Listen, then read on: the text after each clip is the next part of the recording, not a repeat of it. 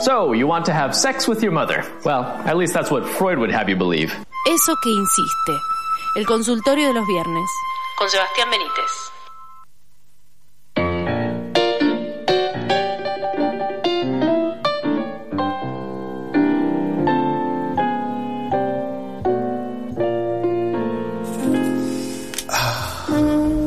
Bienvenidos, bienvenidas, bienvenidas a una edición más de Café Lambaré.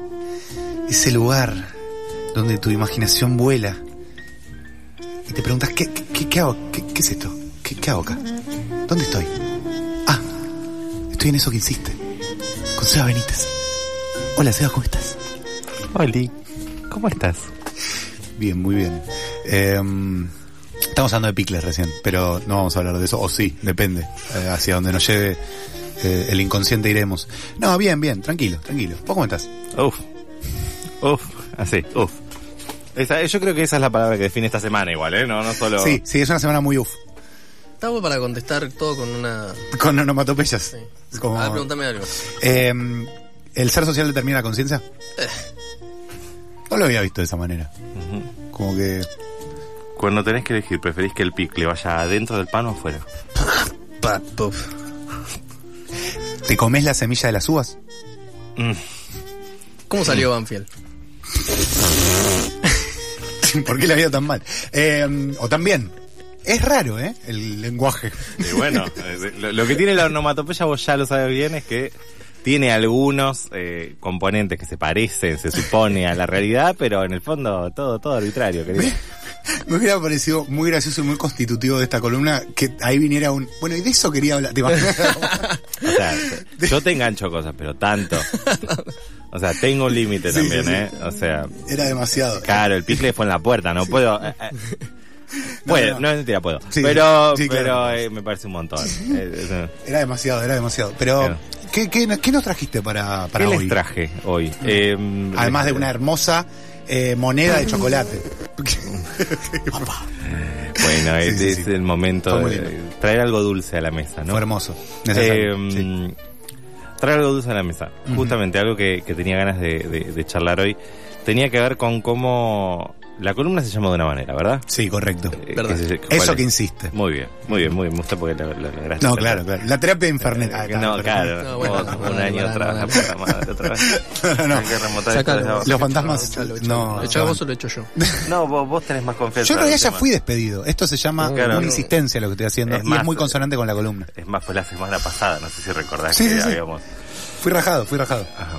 Eh, Roja. Mira, ahí tenés otro... Oh. Oh, uh, oh, uh, oh, oh, Otra vez. Otra vez sopa. Claro. Bueno, volviendo a eso que Sí. justamente, eh, me estuve encontrando en estos días eh, con ciertas impresiones, ¿no? Eh, y tenía ganas de traerlas. Me encanta. Eh, Impresiones 3D. claro, sí, sí, una hoja con, con un parcial. No, eh, que no, el chiste, la verdad que no, no es lo mío, ¿no? Pero, Fue- fue- no, no. Chistes de nicho se llama. Claro, no, no, horrible. Eh, porque eh, hablábamos también fuera de aire y ya que ustedes traen el fuera de aire, yo también me voy a dar el, me voy a dar el honor Por de, traerlo. El fuera de campo. Eh, sí. Claro, eh, que ayer, por ejemplo, fui a ver a Fito, Mm. ¿no? Eh, al amor después del amor, 30 años. Eh, y por supuesto no vamos a spoilearle a nadie. qué es No, que aparte yo voy hoy, así que- Por eso, no, no, no. No, la no, idea no. es... eh, Sin, sin spoiler. no, no. Pero... Pero... Eh, Bueno. eh. Eh, sí. Eh, ay, no, no sé cómo seguir después de esto. Eh, Se suspende, se suspende. no, ya está, me voy yo. Me voy yo, ya está.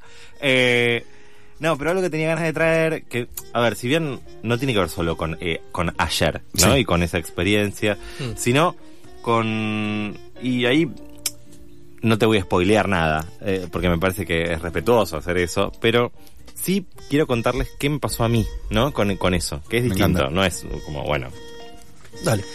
eh, el amor después del amor fue, para mí, niño de nueve años, eh, unos primeros cassettes. Claro. Los cassettes son, no sé si los conocen, Sí, son como unos adminículos que tienen una cinta adentro.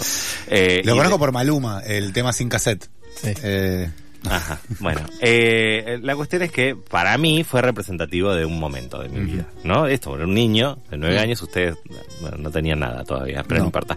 Lo vamos a dejar ahí. Un proyecto. eh, Eh, eh, claro, yo, sí. Era- era- eran pequeñas células depositadas en dos personas diferentes. Exactamente. Eh, pero en ese momento yo recuerdo que en esa, en esa época uno usaba el Walkman, ¿no? Claro. Eh, el que tenía suerte de acceder al Walkman, efectivamente, bueno.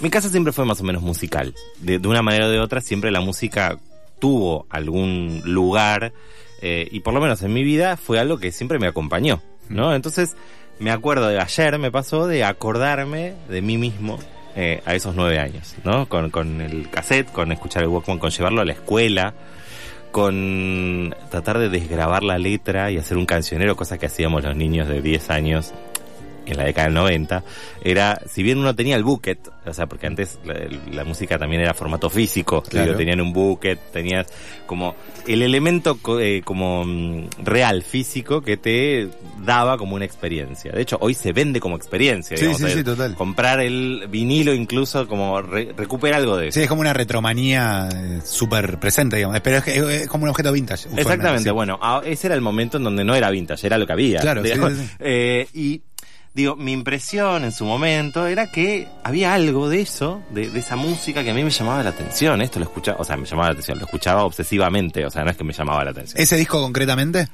Y de ahí hasta abre, básicamente, todos, todo el tiempo. Mm. Fan de Fito. Muy fan de Fito, muy fan de Fito, niño, adolescente. Tremendo. Ya después, nada, la vida y dos mil y pico ya no era tan adolescente, entonces básicamente fui mutando. Claro. Sí, sí, sí.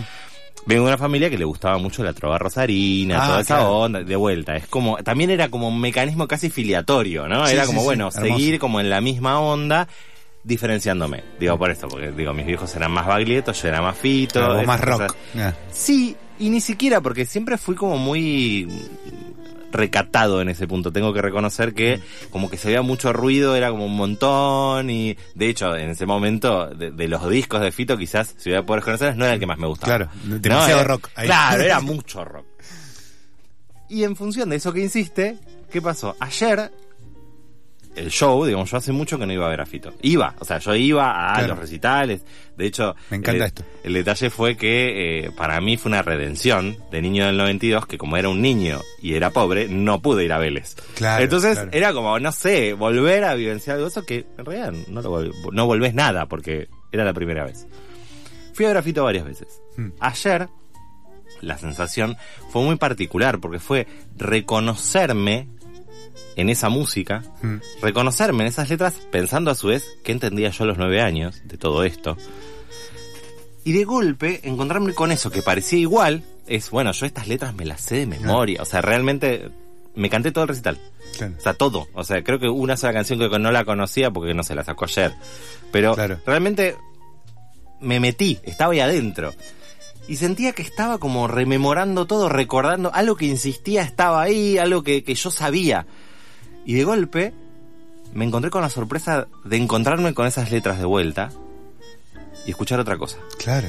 Con, con- con Do- Dona Elena, con la, el- todo, con se, todo. se va O ese sea, tema no, no, pero co- Sí, eso sí, fue sí. lo loco. O sea, sí, como sí. que hay cosas que, bueno, las letras de Fito, a quien más o menos lo escuchó alguna vez, sabe que en su momento uno las repite como si fuesen en inglés y Claro. después te vas dando cuenta que dice. Que había una historia Claro. atrás o estaba hablando de algo que no me imaginaba que estaba hablando. claro. Exactamente, y eso pasa, digo, así Total, también total. me pasó este esta última semana y por eso lo traía no solo en rec- relación al recital. Sí, sí, sí.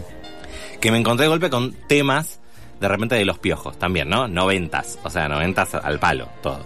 Eh, y decir, ah, esto habla, esto, bueno, no voy a decir de qué habla esa canción, pero era como, esto no puede hablar de otra cosa que no sea eso que yo no había entendido. Eh, Sé perfectamente de qué canción estamos hablando. Eh, varias, varias, ¿eh? Una Bueno. es tan solo, por ejemplo, que la voy a dejar ahí. Bien, bien, Eh, perfecto. pero decís, ah, ah. Con onomatopeyas. Claro, exactamente, volviendo a la noticia. Pero la sensación era, yo esto lo sé, lo conozco, está acá, formó parte de mi vida, pero me estoy encontrando de nuevo con eso y con la sorpresa. Claro. Entonces, algo que me gustaba traer hoy tenía que ver con eso, con esa sensación de recorrer lugares que uno ya conocía, pero sin embargo, encontrarse ahí con una sorpresa, incluso en eso que uno pensaba que tenía recontra sabido. Y forma parte justamente de eso que insiste, que cuando vuelve, vuelve distinto Claro, total. si uno puede más o menos laburarlo. Eh, y pensaba en eso, ¿no? En cómo de repente hay cosas que a priori uno dice, ah, esta yo ya la tenía, como esto, este, este cassette, yo me lo, yo sabía cuál venía después, cuándo lo tenía que dar vuelta, en qué momento, o sea, todo, ¿se entiende? Como la, la mecánica incluso de la memoria, cómo funciona ahí, y sin embargo, como yo me encontré ayer, con algo recontra distinto también. Y no solo porque yo crecí, o porque, digamos, de golpe eh, eh, Fito también creció, Sí, o porque sí. era un show en vivo y no era un cassette, no importa, hay un montón de cosas que son diferentes. Pero lo que más me gustó fue encontrarme con algo sorpresivo. Claro, algo di- distinto. Algo distinto, con encontrarme de vuelta en la letra de Creo, algo que Uf. dice otra cosa, Claro, dice claro. otra cosa que yo no había escuchado, se lo dice a alguien en particular, habla de una situación específica, aunque él diga después que era otra, pero no importa, para mí era eso. Eh, pero digo, hay algo de encontrarse con eso nuevo, sorpresivo, en lo que parece viejo, que tenía ganas de traer hoy.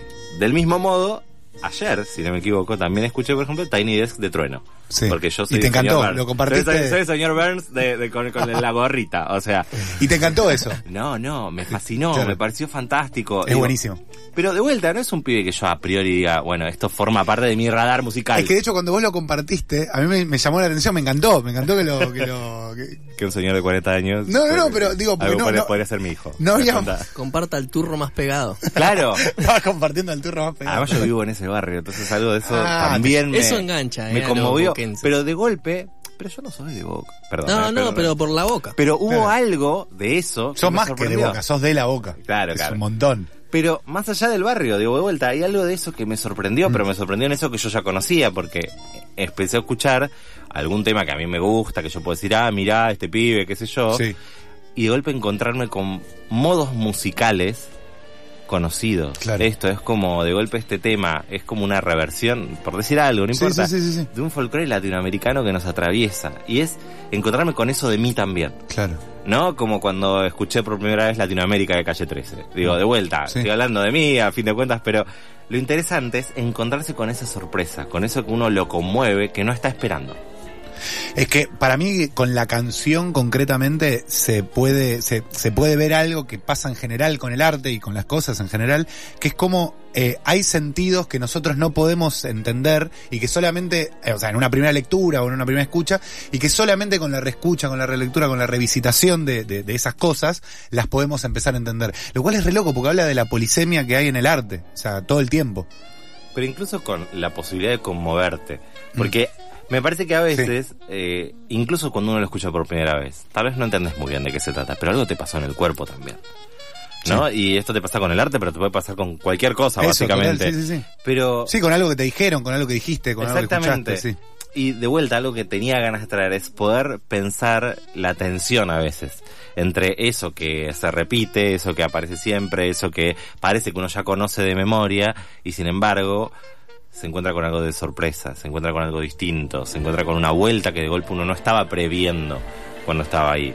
Digamos, casi que es como, bueno, si vos te fijas en tu historial y te das cuenta que, uh, yo siempre salgo con el mismo tipo de gente, ¿no? Mm. Sí, y a veces eh, eh, está ese momento de no podés desver eso. Es como, ay, no, son todos, todas iguales, la puta madre, ¿qué voy a hacer? Y sin embargo, hay algo de eso que fue distinto, porque vos sos distinto, porque esa persona es distinta, y a veces decís, ah, bueno, pero a mí me gusta esto. Claro. También es reconciliarse con eso que vuelve, ¿no? Es poder, en todo caso, tomar decisiones mucho más conscientes respecto de, bueno, esto que se repite, que, que estoy haciendo, no solo que estoy haciendo bien o mal. Es, Claro. También es algo que estoy eligiendo por algo. Digo, está bueno como poder preguntarse cómo uno participa en eso que se repite en el tiempo. Sí, sí, sí. Eh, hay algo, estoy pensando en dos cosas en simultáneo, voy a elegir, eh, bien, voy, eh, me parece que eso también pasa en los lugares, ¿no? Como que uno cree que ya conoce y cuando los logra ver con otros ojos, por la razón que, que fuera, que creo que puede ser por malas razones o por buenas razones, ¿no? Como, pero eh, a veces, por ejemplo, por ir por el lado optimista, cuando pasa algo muy lindo en un lugar, yo siento que la analogía que se me ocurre mencionar ahora es, siento que se vuelve sagrado. Como algo lindo pasó, me trae un lindo recuerdo. Yo sé que sabes que vuelva, voy a ver con ese eh, tamiz eh, a ese lugar. Claro. Y es el mismo lugar, lo estoy, digamos, eh, visitando de nuevo, lo estoy viendo de nuevo, lo estoy habitando de nuevo. eh, pero a veces cuando está cargado de, esos de esos recuerdos, de esas cosas lindas, es como que se vuelve un lugar todavía más lindo y es casi como conocerlo de nuevo. Y también es algo de reconocerlo y reconocerse uno ahí, porque de vuelta hoy empecé hablando de mí, de mi historia, de, de- de- de quién era hace 30 años, Mm. Pero sobre todo hay algo de eso que implica reconocerse hoy. Sí. ¿No? Digo, yo me encontré ayer sacadísimo, saltando como un desquiciado, con un rock que yo no sabía que tenía encima. Claro que De golpe me di cuenta que hay cosas que con las que estaba enojado. Digo, escuchando la música, pensando, algo me, puede- me puedo enojar acá. ¿Entendés? Como puedo sacar esa mugre, esa Uf. porquería que uno tiene, como algo de reconocerse, también implica a veces Mm. poder verse con paciencia. Sí, sí, ¿No? Esto de decir, ah, mira esto, que no. A veces pasa un montón esto que, como decíamos, hay cosas que insisten, que vuelven, hay lugar para la sorpresa, hay como un montón de condimentos eh, en esa ensalada, digamos. Pero Total, total. lo clave ahí también está en poder estar atento a no estar atento. A dejarse sorprender, incluso por uno. A veces pasa Y a no tener el control, ¿no? Sería. Tal cual, Sí. es que es lo más difícil, por Sí, sí, supuesto. Pero a veces pasa que uno dice, ah, o sea, unos días después caes en, ah, yo acá estaba del orto. Total, ¿No? Así, total, es como, total. no, acá yo estaba enojado, esto me enojó. Sí, sí, sí, y, no siempre es en el momento, casi nunca es en el momento, la verdad. Eh, y a veces es dejarse sorprender por eso que uno pasó, por, por eso que uno es, por eso que uno le pasa, está bueno también. Y qué canal hermoso, justamente, eh, Telefe, arre, no, qué canal hermoso, el, un recital, un lugar colectivo, en donde hay justamente muchas eh, emociones compartidas. eh, y que bueno, eso, ves, ves, ves un montón de realidades en simultáneo. Si, Sí. si, si lográs conectar con otro, pero también ir solo me parece un viaje espectacular. Por eso, siempre en el mejor de los casos, Sí. eh, lo cierto es que a fin de cuentas vos te estás también conectando con eso que tenés ganas. Sí, sí, sí, sí. ¿No? Eh, con eso que querés, con eso que a lo que apostaste en algún punto. Total, Aunque más no sea porque, no sé, te copó el lugar, te copó la música, te pare... te resultó intrigante saber cómo era. Porque quizás eso, la gente que va a un recital no siempre sabe muy bien a qué está yendo. Claro. Pero sin embargo está dispuesto a dejarse sorprender. Sí, sí, sí. Yo lo otro que estaba pensando antes era, eh, ¿qué le pasará a Fito? ¿No? Como que, también un poco tomando cuando la otra vez trajiste eh, a la columna eh, lo- eh, ese reflejo que nosotros exigíamos en las personas. Digo, pensar en el ícono que está eh, atravesando este momento habla también de nosotros, o sea, qué le pasa, por qué, por qué decide hacerlo, eh, otra vez, porque también estuvieron los 20 años en su momento, fue espectacular, pero bueno, ahora vuelve a, a- a revisitarlo de otra manera. A mí me flashea mucho lo que está pasando con esto, este hermoso FOMO que le está generando a todo el mundo y que hace que sea un éxito total el recital, que 8 Movistar Arena es un récord en sí. Eh, o sea que a, a la gente le está pasando algo con Fito, con ir a Fito, es muy el momento de Fito. Y no puedo evitar preguntarme yo, ¿qué le estará pasando a él? ¿Será más eh, diversión que nostalgia? ¿Será más nostalgia que diversión? Eh, Yo creo que eso no lo podemos saber, salvo que me consigas un teléfono de él y lo llamemos y veamos acá qué es lo que piensa. Ahora- ahora lo Acá- entrevistamos a las Acá 15:30. tenemos. Mira, justo sí, te- sí, a las 15.30 vamos a hablar con. Fito, así que quédense ahí en el Qué 88.7. feo que le mientas a la gente al aire. O sea, yo- acá ya no voy a participar yo. No, no, no, acá es, yo no voy a es vil, es vil. Bueno, pero ellos tienen que, la, la- la audiencia desinteresadamente eh, compra este producto. Que, No, que no cuesta plata, pero bueno, sí, Claro, se entiende. bueno, no importa. Volviendo Sí. a esto, eh, hoy pensaba también algo de eso, ¿no? Porque un amigo me dice, bueno, en dos años cuando haga los 30 años de Circo Beat, vamos de vuelta. Y decís, Re. O sea, más allá, yo recuerdo que hace poco había hecho los Sí, el de- 30, el de, de Giros, Giros, sí, el de. Giros también lo hizo. Pero más allá del momento en donde, bueno, vamos a desempolvar discos viejos, digo, que uno podría decir, bueno, qué sé yo, es mundo nostalgia, ¿viste? Es como Sí. una residencia en Las Vegas. Total, Eh, sí, sí. Bueno, qué sé yo, ¿viste? Yo voy ahí, canto mis grandes éxitos, la levanto en pala y listo. Sí, sí, total. El Movistar Arena es el nuevo Las Vegas. Eh, Claro, exactamente, Movistar era la nueva residencia. Pero, más allá de eso, lo cierto, y esto lo digo a, a- a título personal también, eh, El Amor Después del Amor sigue siendo el disco más vendido de nuestra historia. Un millón cien mil copias. Ningún disco se vendió tanto en el rock argentino, en la música argentina. Por eso, La música popular argentina, sí. pero y en ese punto es en donde uno dice, bueno, pero también marcó una época, marcó, era algo, el- no era solo algo de lo que no te podías escapar, No, digamos, no. también implicaba como, es reflejo de nuestra cultura y de nuestra sociedad en un momento determinado. No cualquier disco llega a ese lugar, eh, y no cualquiera además puede seguir vigente, porque esta es la otra, ¿no? Es algo que, que, de vuelta, fue mi impresión como espectador, como fan, como lo que sea, algo de loco, esto lo escucho de vuelta y... Algo de vos viene hacia mí. Claro, exacto. No, no, tan, de vuelta. Tan aceitado no lo tengo, perdón, perdón. No, no, pero eh, me parece espectacular eh, esto eh, que planteas. Me parece que es reflejo, es reflejo, lo voy a decir en estos términos, es reflejo articulado, de, digamos, de la obra con, la, con las personas.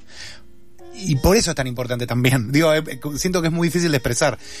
Eh, no es un disco cualquiera, no es una temática cualquiera, y es una temática que también se reformula y que nos llega de una manera, eh, digamos, especial hoy en día. Pensar en, en justamente el amor después del amor, pensar en el amor responsable, pensar, más allá de los, de, las triquiñuelas que haya dentro del disco y de las aventuras que también plantean algunas letras, eh, y de las posturas y de los comienzos de los 90, etcétera, hay una cosa muy fuerte, muy que se articula mucho con nosotros hoy en día y por eso permite también la relectura. ¿no? Digo, pasa con la con el arte en general, creo yo, pero justo con el amor después del amor es muy especial lo que sucede.